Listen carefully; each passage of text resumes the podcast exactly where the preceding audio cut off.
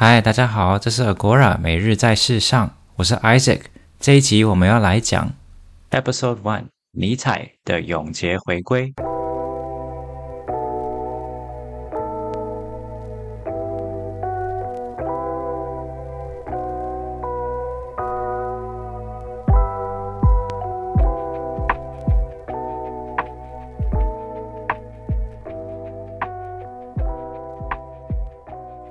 永劫回归就是英文里面我们会讲 eternal recurrence 啊，就是永劫回归，eternal 就是永远的，recurrence 就是重复啊，或者一再发生，一再而再的发生。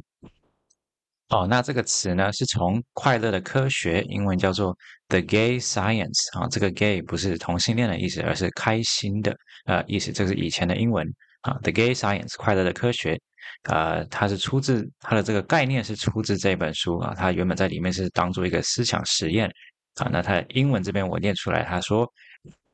：What if some day or night，如果有一天或是一个晚上，a demon were to steal after you，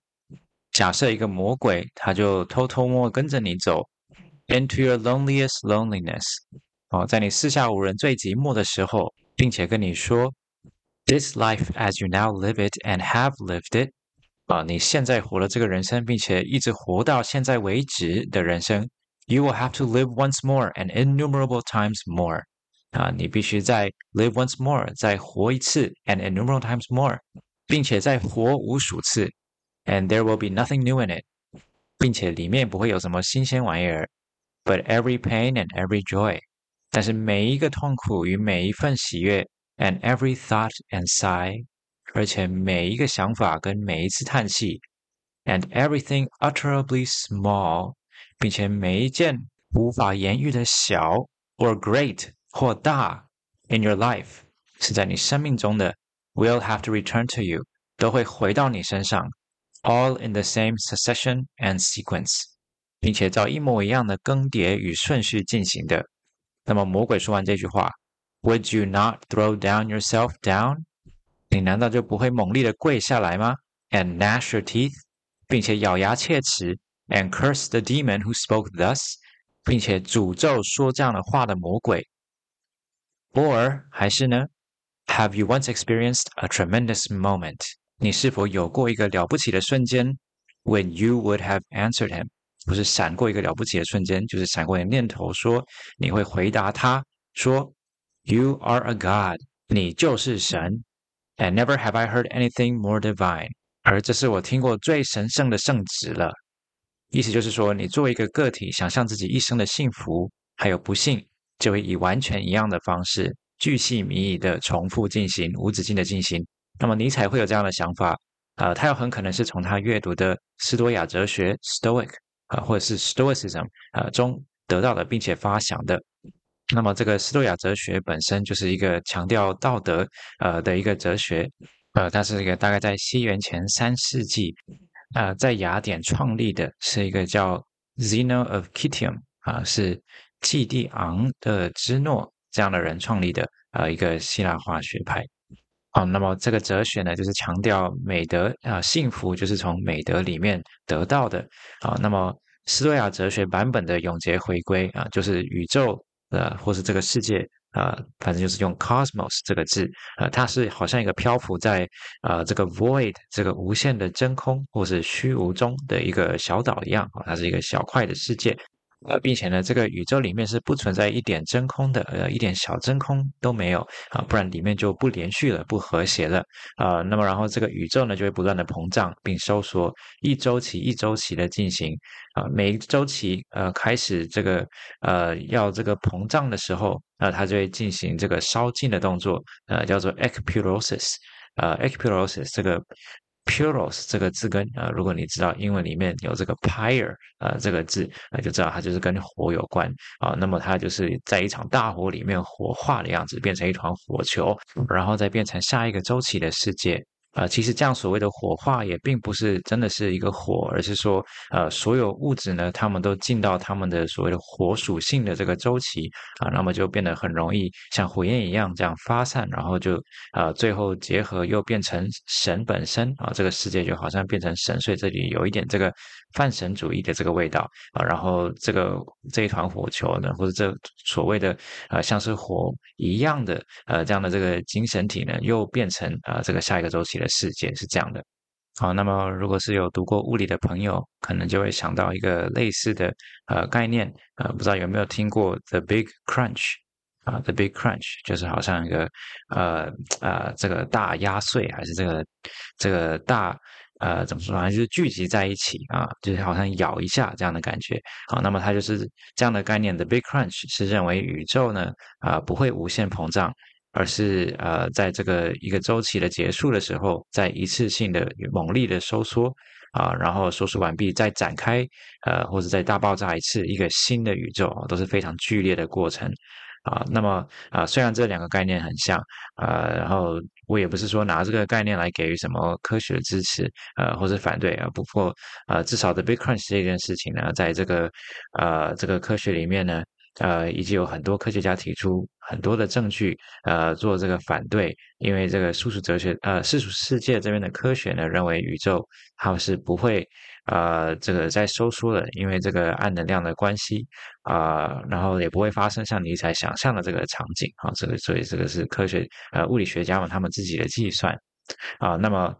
我们如果只看这个尼采他本身的这个永劫回归的这个呃想法，然后不去看背后的这些呃可能的科学资源的话，呃，我们可以有三种解读啊、一个是呃这个尼采的这个永劫回归，他可能可以拉的呃接近尼采自己的 amor fati 啊、就是。对命运的热爱啊、呃，这个概念，amor 就是爱，fati 就是命运啊、呃，这个 fati 就是 fatum 命运的啊、呃，这个属格啊、所以就是变成像形容词角色这样去形容 amor 啊，所以是对命运的热爱啊、那这个也是海德格的一个呃猜测啊，所以这个第一个想法是比较纯属猜测的部分，因为尼采也没有明说啊。那么 amor fati 就是尼采在 Ecce Homo 里面描述的。啊，那么 Ecce Homo 在中文里面就翻作“瞧这个人”啊，这样的书名。啊，那么它里面说，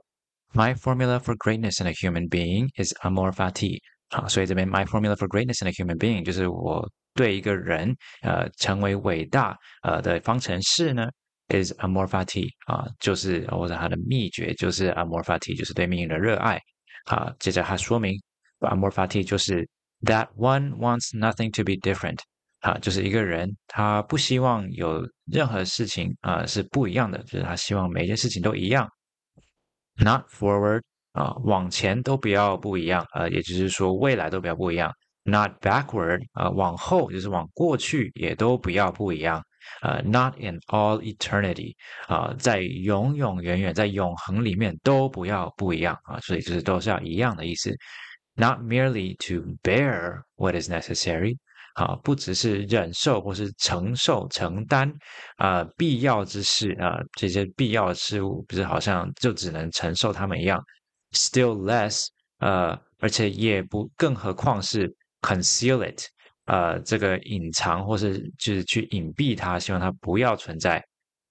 But love it，但是要去爱上它。好，所以不只是忍受，而是去爱上呃永恒里面一再而再发生的事情。啊，所以无论命运怎么样啊，你的一切荣华富贵，你的家破人亡，人生一切的兴衰，好的就享受，坏的就逆来顺受啊，这样的重点啊，这里的重点就是你不能改变世界怎么样，但是你还是可以控制你心里怎么去面对它，而心里是可以很桀骜不驯的，呃，很叛逆的，呃，爱上所有的这些劫难啊，或是，好的当然是可以爱上，但是你连这个呃遭遇到的坏事你都。所谓的爱上啊，这样是非常的呃令人呃瞠目结舌的。好，那么如果有读过尼采，也知道他的一个 Übermensch 啊，Übermensch 这个超人、超级强者啊这个概念的话，你就可以不难想象，呃，这两个概念 Amor Fati 跟 Übermensch 是可以都在一起看的啊，就是好像这个老子就是无敌啊啊，你任何事情都放马过来，我都可以忍受，而且我还可以多爱上他们这样的感觉。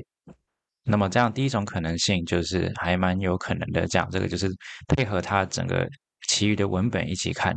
好，那么第二个呃可能性呢，呃，就是尼采他认为总结回归这个概念是一个真实的可能性，就是说它有可能是真的。呃，那么这个是在他死后才公布的手稿中有发现的，因为他有尝试证明这件事这件事情呢，只是他生前没有把这个手稿呃这个公布出来啊，没有提出来。呃，有人说他大概是没有把握他的证明会有效啊，那他证明大概的想法就是这个世界就是无限啊，呃，但是却是只有这个比如说有限的能量啊或有限的物质啊，所以啊，这个世界一定是只能在这个无限的实践中啊，这个。啊、反正他就说，就是必然可以，就是一再重复，呃，他现在有的这样的这个呃历史，呃，一再而再的重复，这样才能成，才能够解释为什么，呃，才能够解释他在这样无限的时间里面，呃，用有限的资源，呃，在这个这个世界里面变化啊、呃，这样的事情啊、呃，这个可能我也不是很清楚啊，如果有去读过的读者啊，也许可以再把详细细节告诉我。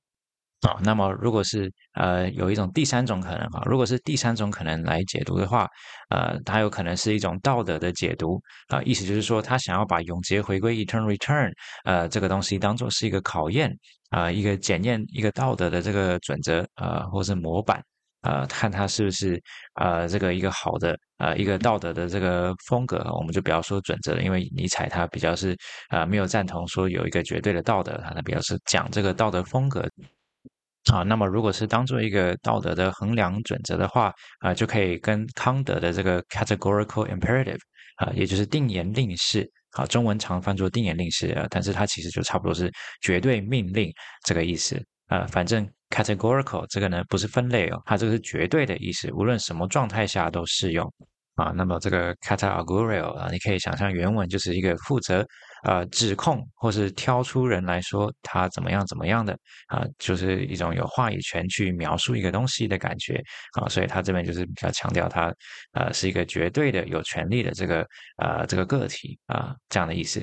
啊。那么这个词呢啊是哦这个概念是出自于康德的实践理性的批判啊，那么它是跟这个 hypothetical imperative 啊假言令式啊这个 hypothetical 就是这样假设啊，或者你可以说假设命令。啊，假设命令做对比，啊，那这边所谓的命令呢，当然就是呃指这个道德命令啊，或者这个啊这个命令句这样。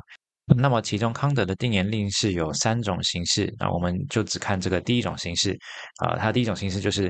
act only according to that maxim, whereby you can at the same time will that it should become a universal law。好，这是这个长长一句，啊，它中文就是呃只依据。那些你可以同时愿意它成为普遍法则的准则啊，或行动啊，这个是我从这个维基百科去找到的啊一个翻译啊。那么这个康德这个批判道德行为的可行不可行呢？啊，去评判呃他一个行为是可行或不可行，是基于在同一个时空下啊所有人一出一起行出来之后啊是否会造成矛盾？如果不会造成矛盾的话，那么它就是一个。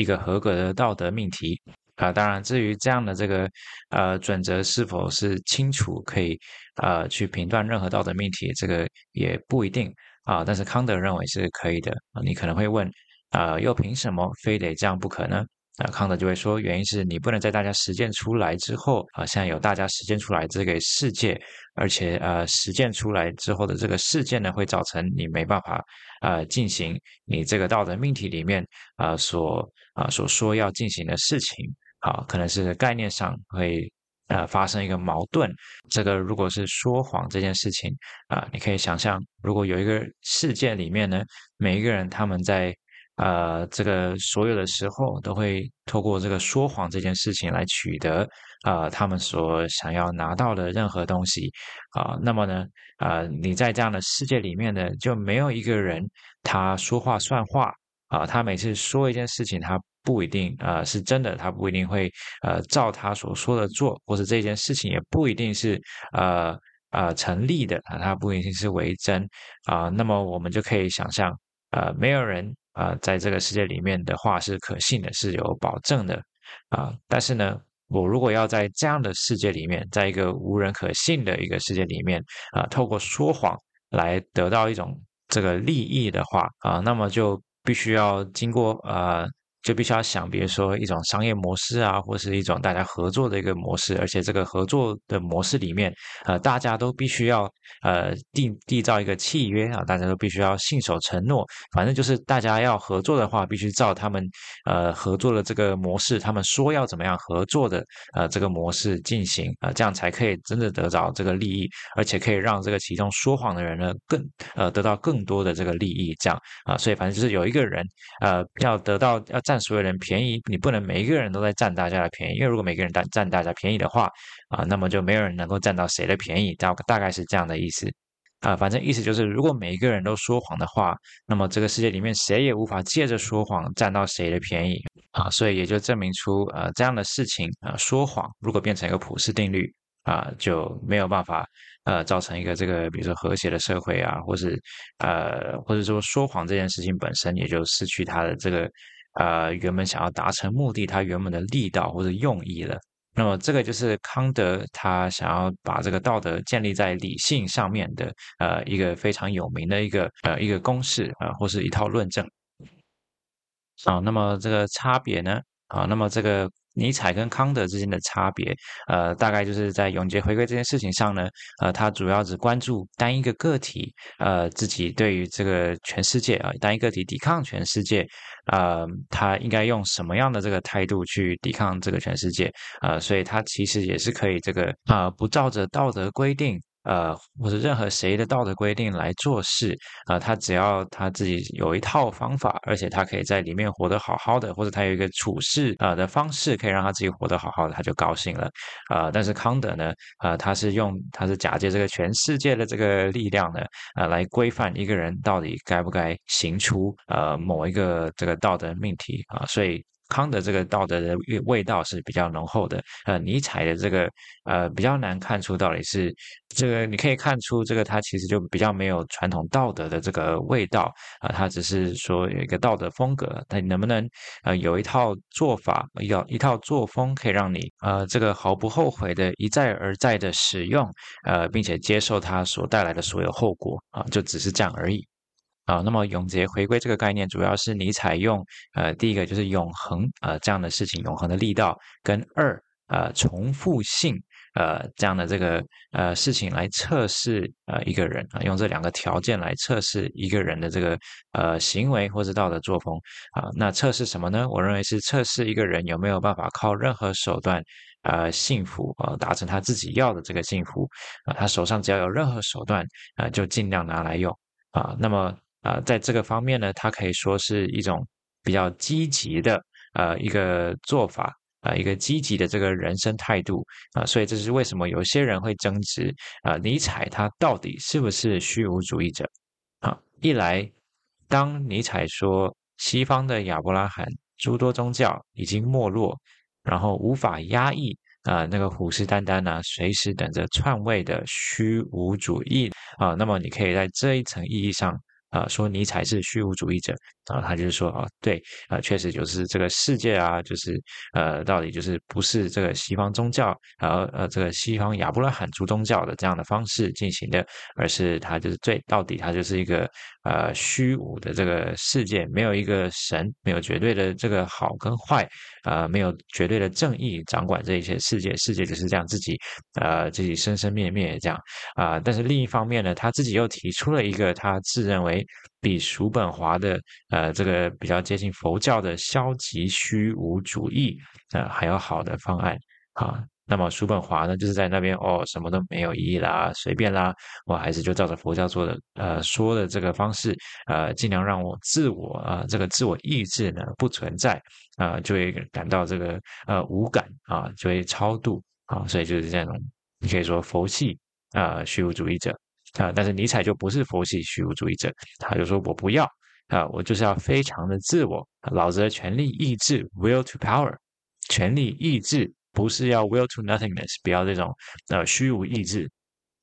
而是要呃有这个权力意志来主宰我自己的命运。啊，就算我拿到一副烂牌啊，我还是要把它打到最好啊，所以就是拿着这样的乘着这样的权力欲啊，这个强大到想要跟整个宇宙来抗衡啊，这个就是尼采的这个乐观的或是积极的呃虚无主义者啊这个的想法，所以有些人可能就觉得哦，那他其实不是虚无主义者，因为他其实也让这个生命中呃充满各种意义啊，只是这个意义呢呃就不是一个既有的呃在那边等着。随时你过来拿取的，呃，任你拿取的，呃，这样的这个意义，不是像这个，呃，这个有神的这个宗教里面，呃，他们已经定下这个道德律令，呃，给你拿过去，呃，还有这个定下这个世界的意义给你拿过去，呃，使用了，它就是你要自己去定下，啊，这个世界的意义是什么，还有这个世界的道德，呃，这个究竟怎么样的道德风格是好的啊，这样的事情，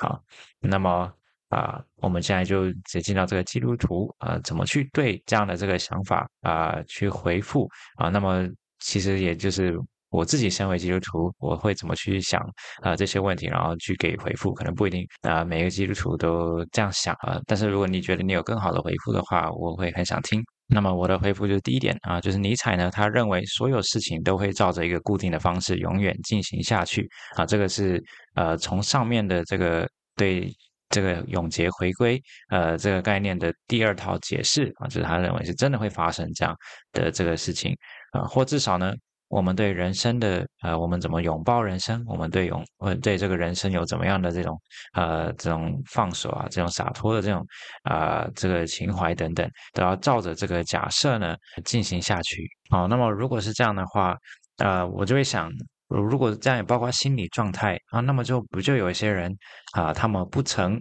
也永远没有办法领悟到呃这样的这个道理吗？啊，他的学说是否没有办法帮助到这些人呢？啊，就是从来没有听过、从来没有想过这些想法的人呢？啊，无论这些人他是这个狮子，或是这个羚羊呢，或者羊群，啊，他是不是就只能永远就是呃，在每一次世界的循环的时候，就是那样的这个啊、呃，这个狮子啊，或者羊群呢，或者超人啊，或者他就是这个永远的呃，就是只能这样受苦，然后也没有办法用这样的很像阿 Q 精神的这个方式去呃安慰自己呢？啊，那我唯一能够想到回避这个质问的方式，就是呃，尼采必须假设。呃，心理的观念啊，意志啊，都不能有意义的影响到现实世界的这些实际行动啊，并且它也不属于这个世界的呃这个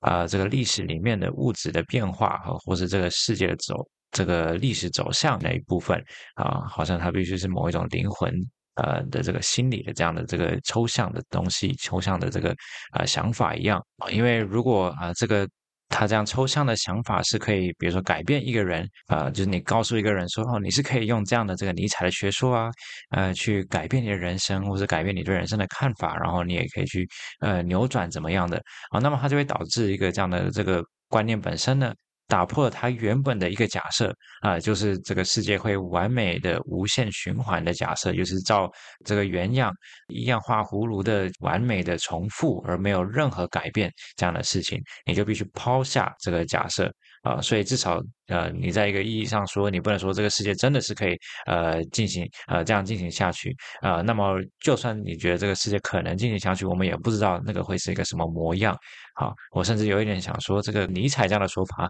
呃，他是不符合康德的这个第一定言令式这样的感觉，就是你不能让他在无时无刻呃都成立啊，这样他一定是会打破自己的。好啊、呃，那么第二个回复可能会觉得，呃，有可能尼采啊，他只敢把这个东西呢就当做呃思想实验，就是他不想要把它当做呃提出来当做一个呃。对于这个现实世界的一个描述啊，所以就是指新思想实验，仅此而已啊。这个从他始终没有公布那份证明啊，世界是完美重复、无限重复下去的这个手稿来看是有可能的啊。那么如果用这个概念来规范我们对生命的看法啊，或是接受度啊，那老实说就有一点像前面讲的，我还是觉得有一点这个就是阿 Q 精神的感觉啦。呃，基本上就是呃换个心境啊，他的做法就是换个心境，一切都取决于你的看法。啊，那么世界有它绝对的残酷啊，在那边，呃，你也不用奢望世界会为了你改变啊，有可能世界就是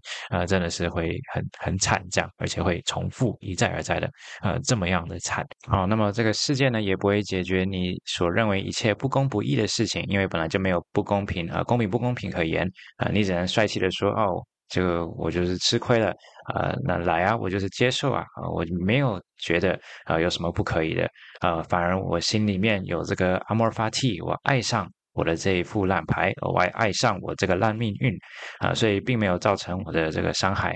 啊、那么。呃，可能只是我自己的想法了，但是除了欺骗自我呢，我也想不到这个到底是什么啊、那么尼采还是可以把他的这个 amor fati 啊带来回到这个基督教里面啊、那如果带到基督教里面，就很多可以说的了啊、这个世界呢，不止没有这个不公平呢，而且我们每一个人的 fatum 啊，我们每个人的命运。啊，我们每个人的这个生命呢，一进到这个天堂啊或地狱呢，啊，并不会就结束而失去这个呃过去的所有的变化性啊这些事情啊，反而呢，啊，这个永劫回归才正要开始啊，可能是在天堂里面啊这样的不断的。呃，虽然是好像是在同一个状态下，但是呃，我们也不知道里面会不会有这个重复。但是既然尼采这边要强调的是重复性跟这个永恒性啊，那么在这个天堂与地狱仍是适用的啊。不确定尼采啊是否会对这样的这个永劫回归，至少是保持开放的心态。啊啊，或只是觉得他并不需要等到确定没有神，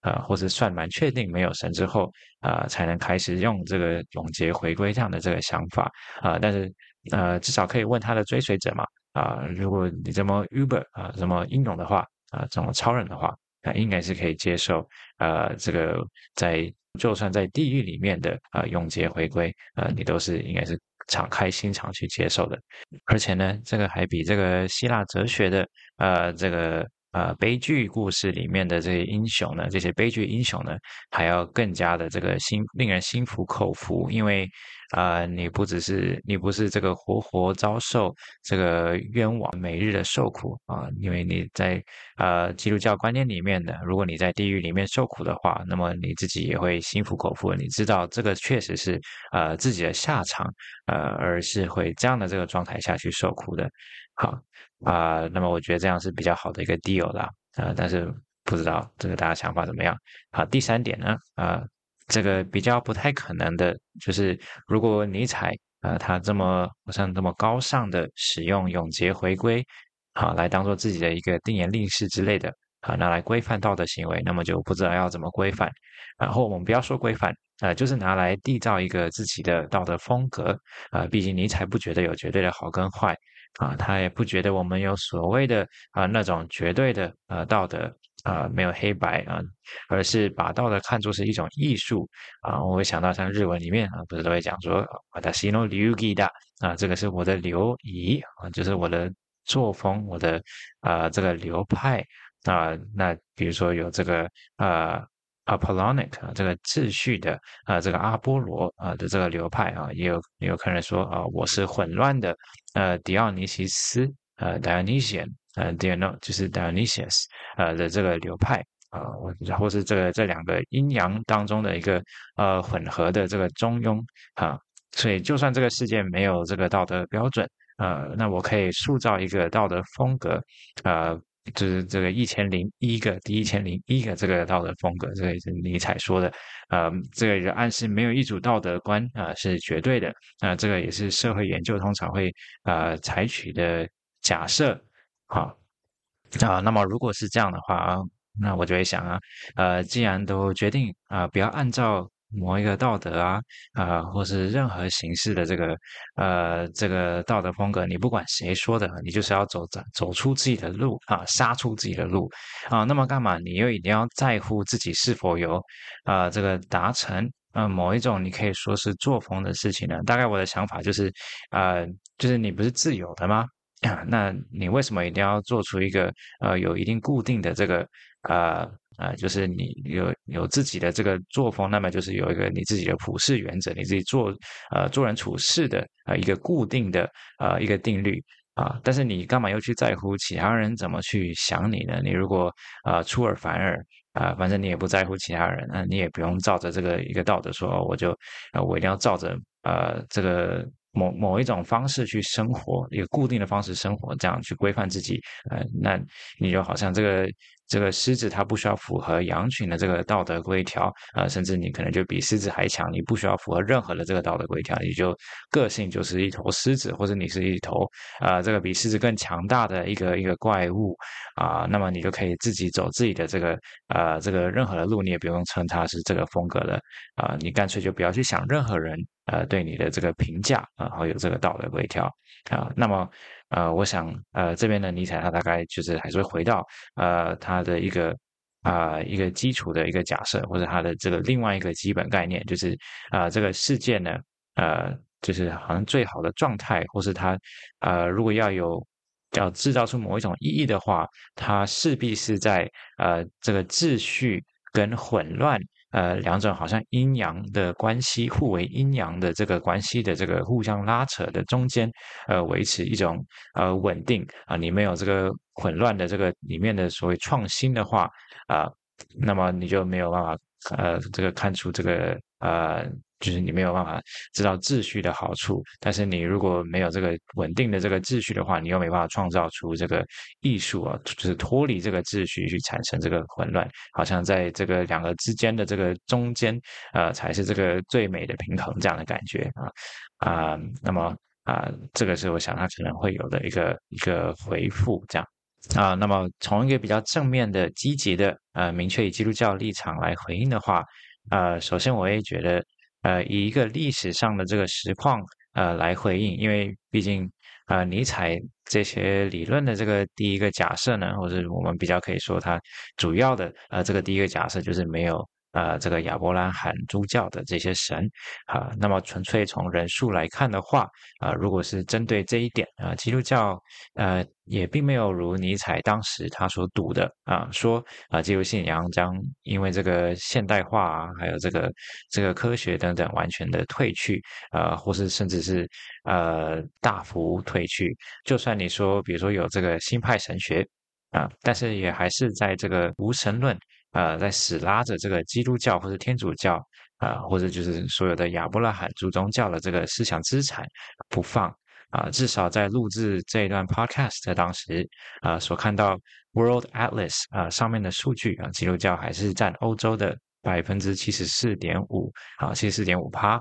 啊，所以我们并没有看到一个欧洲很直接的摒弃呃基督教呃，直接制造一个呃新的。呃，我会想，可能就是制造一个新的阿波罗这样，呃，而是他有一点把这个基督教呢，就好像当做那个阿波罗，当做自己的阿波罗似的，然后呃，这个欧洲的这个另外一个这个无神论文化，或是其他非基督教文化，就好像跟这个基督教呃拉扯搏斗啊，他们有一种又爱又恨的这个关系啊，那这个单纯是对于这个尼采。认为的这个神已死，呃的这个宣称呢，也就是先预告亚伯拉罕诸宗教会没落这件事情，呃，提出一个这个 descriptive 一个叙述性的呃 historical 历史上的呃反对，呃，当然我这个也是一种事后诸葛，啊、不过 in my defense 啊、如果替自己辩护的话，我还是说就是这个比严重误判情势啊、太早下注，呃，是还要还要好的，好啊、那么第二点呢？就是基督教除了承认有绝对道德，纵使这个道德可能是呃复杂的，那比如说每个议题啊，道德劫难啊，我们都不一定能够一次就得出呃这个最好的道德决策，呃，或是这个这个最好的这个方案，可能有太多细节。不过还是有明确的准则，呃，明确的好跟坏啊，是可以透过这些准则来提供一些指引，呃，并且慢慢摸索出最佳的方案。呃，当然我们说道德劫难。也只是说一些比较少数的呃这个情况，或是想象的假想的呃极端情况，而且当然这一些极端情况也都是呃有可能发生的呃，但是在在几乎日常生活里面，每一件最平常的事情呢，呃其实都是还蛮。呃，蛮清楚、蛮直接适用的，呃，这些一般的这个基督教的这个道德原则，所以归咎责任这件事情呢，不是完全会到呃没有希望可言，呃，我们是有法庭的，我们也是会还是照着呃这个有绝对道德呃的这样的这个世界观呃来走的，大部分国家也喜欢照着这样的这个世界观来走。那我们也承认啊、比如说这个好事情啊、呃，好事当然就是好事嘛，就是你你今天去吃冰淇淋，然后你你觉得这个。啊、这个巧克力薄荷口味，这个非常好吃。我自己喜欢巧克力薄荷口味。呃，但是呃，你承认这个就是有美好的事情，你去外面这个散步啊，啊、你去这个跟你的这个宠物狗还有宠物猫，呃，去得到那些快乐，呃，那个快乐它是啊、非常实，它也是非常实在的一个一个，它不是你去勉强要去。感受到快乐的一件事情，它是一个你不由自主的，呃，就感到快乐，并且去承认，呃，这件事情是很快乐的，呃，它是一个这样的事情，呃，那么坏事也是坏事。当我们发生，呃，这个丧礼的时候，至少大部分时候，我们是觉得很难过，啊、呃，呃，我们如果有自己受伤，或是朋友受伤的时候，呃，或是就可能就是啊、呃，这个呃，不是人对人造成的伤害，而是这个自然。灾害，呃，对我们造成的损失，我们也都会感觉到非常难过，而这个难过也是，呃，它也是这个不由自主的，它也是非常实际的。而圣经它也告诉我们，呃，这些难过确实是值得难过的事情，也是值得哀哭的事情啊，所以也是有伤心的时候。受苦本身啊是没有正面的这个价值。当然，我们不是说一切的这个受苦在基督教里面，呃，从了长远的角度来看是没有任何价值的。呃，我们只说受苦本身，呃，如果就只有受苦，那么它本身是没有好的价值，它甚至是我们确实应该要去讨厌的。呃，它也是很自然而然的让我们感觉到讨厌，所以我们的这个呃这个道德直觉或者我们的这个呃感官直觉并不是失灵的，我们是确实。把它认知为是一件该避开的事情，呃，但是这个使这个受苦呢，呃，得着意义的，赋予这些受苦意义的，呃，不是我们自己在那边说啊，这个受苦就是呃，直接把它当做是我喜欢的，我我觉得它是呃令我快乐的，呃，而是神他亲自借由耶稣他在十字架上的呃这个受苦，而在这样的受苦里面，像罪死而像义活，而且也有这个。他的这些受苦经验，他承受了这些不公不义的，呃，而且这些受苦的，呃，这些经验，并且还是为我们做成了这个救赎的这个大功啊，他也没有因为这样受苦而不顺服，而且他也完全能够体会，呃，我们每一个人的受苦，所以反而是神他亲自为，呃，我们所受的苦呢，他不借着这样的这个永劫回归的形式，而是啊，呃，让我们就直接感受到，他就是在这样的这个状态里面为我们。成就我们的救赎，所以我们从我们的受苦去感受到，呃，耶稣基督他自己的受苦，呃，而且又感受到他愿意这样受这些苦，去为了爱爱我们，去成就呃我们的这个救赎。所以从这个苦中，我们也就间接的去体会到耶稣基督在世界上所行走的，呃，这个爱我们的呃这个旅程。而他也让我们紧紧期盼我们以后的呃这个救赎啊、因为耶稣基督他不只是体会了这些事情，呃，而且他也让我们在这样的受苦的事情上，呃，跟他一起成为一体啊、呃，跟他一起呃走过这样的这个过程，并且以后也是呃一起复活啊、所以这个也是。指引我们的眼目去看到以后复活的盼望，呃，哥林多前书啊十五章十九节，他也很直接的承认说，我们若靠基督只在今生有指望，就算比众人更可怜。所以这边就也算是很直接的承认，OK 啊，这个尼采你说我们啊，就是说基督徒啊，他们如果。失去这样的这个呃世界观了，那么他们什么盼望也没有，非常可怜的一群人啊、这个就是我们也是非常承认，也而且我们也因为这样啊、所以我们背后知道不是没有神啊、所以我们才可以完全心服口服的去呃接受呃这样的这个基督呃这样的这个救赎，呃还有这样一切的这个盼望，这个全部是呃绑在一起的，不是说啊、我们一有了这样的。啊，我们一有了这样的盼望，啊，我们即使没有神，我们也可以活得好好的，啊，这个都是绑在一起的，这个世界观，这个是不能分割的，啊，那么，呃，尼采的这个永劫回归呢，我还认为就是说有一点乐观，啊，如果我们看到这个传道书，啊，就是旧约里面传道书，呃，最一开始，大概在这个一章啊二到四节的时候，啊，他讲的更为暗淡，啊，他说。啊、这个第二节传道者说：“虚空的虚空，虚空的虚空啊，凡事都是虚空。”啊，这个大家都知道的这个经文啊，人一切的劳碌，就是他在日光之下的劳碌，有什么益处呢？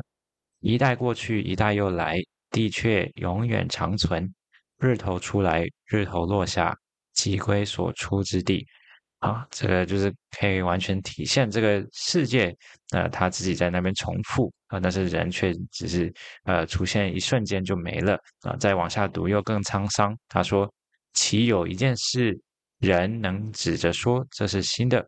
哪知在我们以前的世代早已有了。”啊，已过的世代无人纪念，将来的世代后来的人也不纪念啊，所以乍看之下，天地在那边自己永劫回归，呃，但是我们就自己就这样不见了，呃，也没有人爱你，甚至也不用说有没有人爱你，因为没有人会记得你，啊、没有人看你的这个道德风格，没有人在乎，没有人记得你有什么样的道德风格，啊、这个会让我想到另外一个想问的问题是，啊、如果是真的永劫回归的话，所以呢？这个这一周期的我跟下一周期的我会是同一个我啊啊！我怎么知道我可以跟下一个周期，或是上一个周期的我，或者上上周期的我啊，是心理相通啊，或者意识上合一，或是用某一种方式联合，呃，或是某种形式连续啊的我呢？啊，回归再回归自己的回归啊啊！但是我跟自己我我跟我自己无关呢、啊。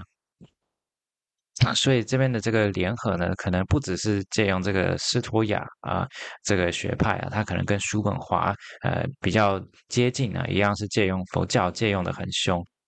因为这边比较强调的是这个一个周期跟一个周期之间的呃这个呃相同的地方啊，这个相同性啊，因为你如果要说这个。回归这样的感觉的话啊，那么就表示它必须呃有某一种同样的地方，甚至你才会说是完全一样啊。所以这个周期的我经历的，可能下一个周期的我，我会不会认出呃说哦，我上一个周期就是这样过的啊？那可能我也不会知道这件事情啊。我怎么可能去探知这个上一代的我在哪里呢？啊，我有没有这个觉悟？呃，就是说如果永劫回归它不存在。而我们反而是像传道书这边讲的，稍纵即逝，永不复返。啊、如果这样才是真实的话，呃，没有那种宇宙一周期一周期的那个我，啊、跟那样的我联合的这种小确幸，啊、是不是会更加沧桑呢？啊，这个当然就呃见仁见智了。啊、连改变自己心理想法的这个机会都没有，啊、就这样灭亡了。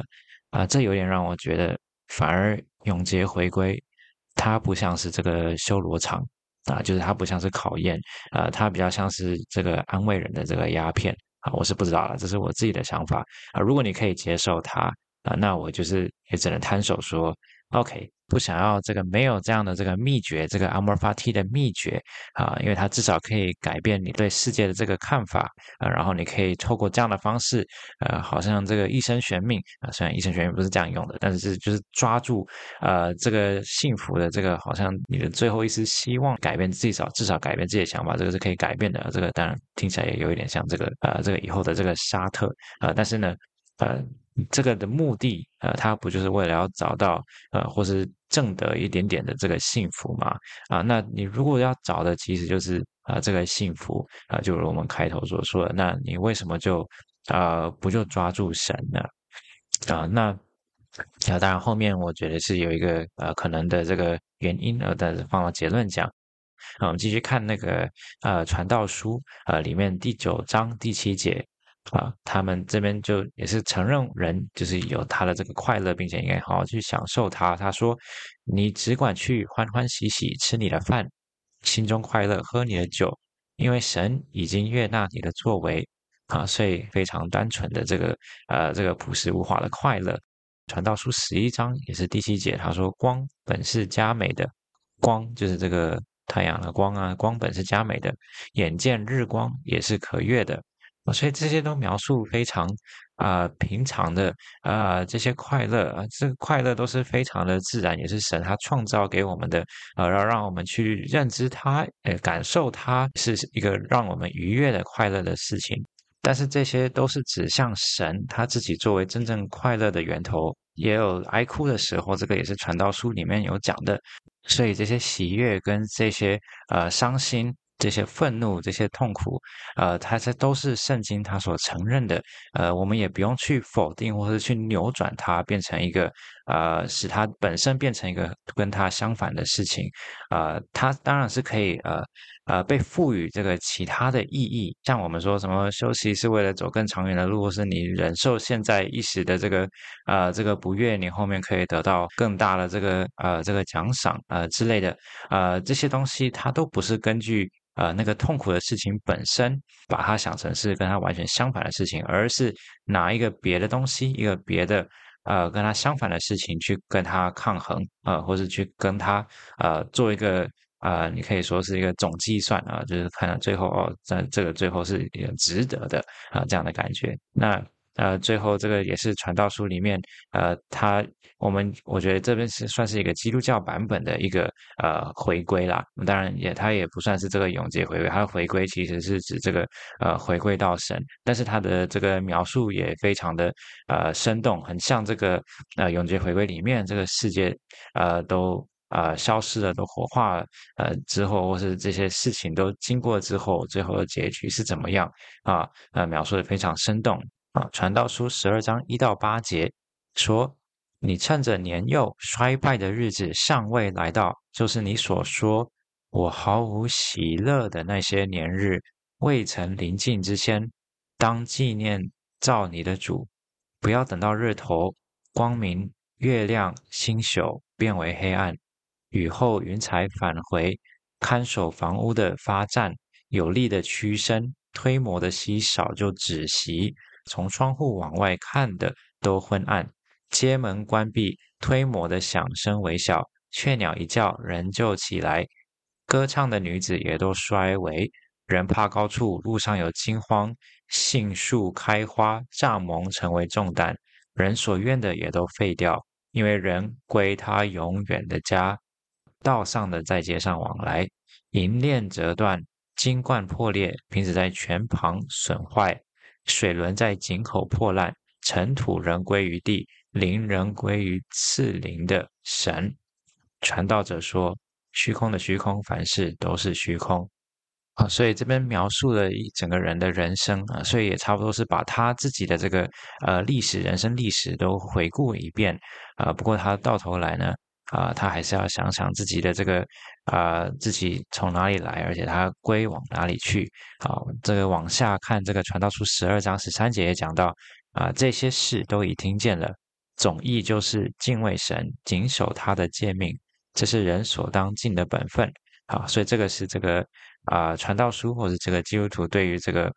啊，这个世界即使是这样的这个呃，这个虚空，即使发生了呃这些事情，而且即使这样在世界上看起来都没有意义啊，所以你可以看到，呃，基督教也是有承认某一种程度的呃这个无意义啊，在世上的这个无意义啊，或者这个虚无主义，他是知道的。二十四节继续讲完，因为人所做的事，连一切连连一切不是连一切隐藏的事，无论是善是恶，神都必审问。所以这边你要永劫回归，神是可以给你的，但是你可能不会想要啊。如果心里需要先否定神的存在，再来想永劫回归的问题啊，甚至我不会说这个人他害怕的是这个啊这个永劫回归的痛苦，而是害怕他的痛苦造成他自己的行为是应得的啊，他是一个道德式的痛苦。因为如果我们每个人都是这个。悲剧英雄的话，那呃，我们即使痛苦，我们也还是觉得哦，好像我们有某一种正义在里面，好像这一切是值得的啊、当然，我觉得这个是啊、这个有一点错拿了一个绝对正义的呃这个概念过来，就是他借用了这个神的这个绝对公义，并且在呃这种不应得的这种悲剧的结局里面，呃，还是可以。呃，不因为这样的结局而混乱自己的、打乱自己的这个对公义的看法，他还是觉得哦，正因为他是呃这个正义的、公义的，而他其实他就忍受了这样的这个悲剧啊、所以他好像是一位英雄，他就这样得到了一种永恒价值啊、但是圣经里面他并没有办法让你就是站在道德高地啊，他没办法让你站在比神高的这个道德高地啊。神他如果判你受苦的话啊，那么你在这个处境上，还有在道德上，你就是没办法分摊风险这样的事情。在神面前没有悲剧英雄，全部都是啊、罪人，没有一个义人，连一个也没有。所以我才会在前面说啊、这个这个尼采呢，他可能害怕的不是痛苦，他其实害怕的是可责性啊、或是这种道德上没有处在道德高地这样，而且就没办法啊、成为悲剧英雄，或是成为这个呃有一种道德风格。呃的精神胜利者，他是连精神上啊、呃、都无法胜利，这个才是呃他最害怕的、最惨的结局啊、呃。但是啊、呃，我们在这个基督教里面，就是有这个这个盼望，因为神已经把这样无论是这种身体上的这个痛苦、呃，还有这种道德上的这个羞辱。啊，全部都放在基督身上。啊，耶稣在十字架上，呃，为我们受死的时候，他就一起承担了所有的啊痛苦跟羞辱。啊，在他身上，三位一体的神的第二位，他代替了人，亲自受了啊这样的绝对的地狱。而他还让我们有一条生路，他给我们了一个逃路。而对于这个啊尼采的追随者啊，或是对于所有人啊，我就想问。难道你就不会呃想要把握它吗？那么这一集的 podcast 就到此结束啊！如果有任何的回应或是指教啊，或是觉得我制造出的稻草人啊，或是有什么疑问想法啊，都可以来信回馈。那我们就下次见啦，拜拜。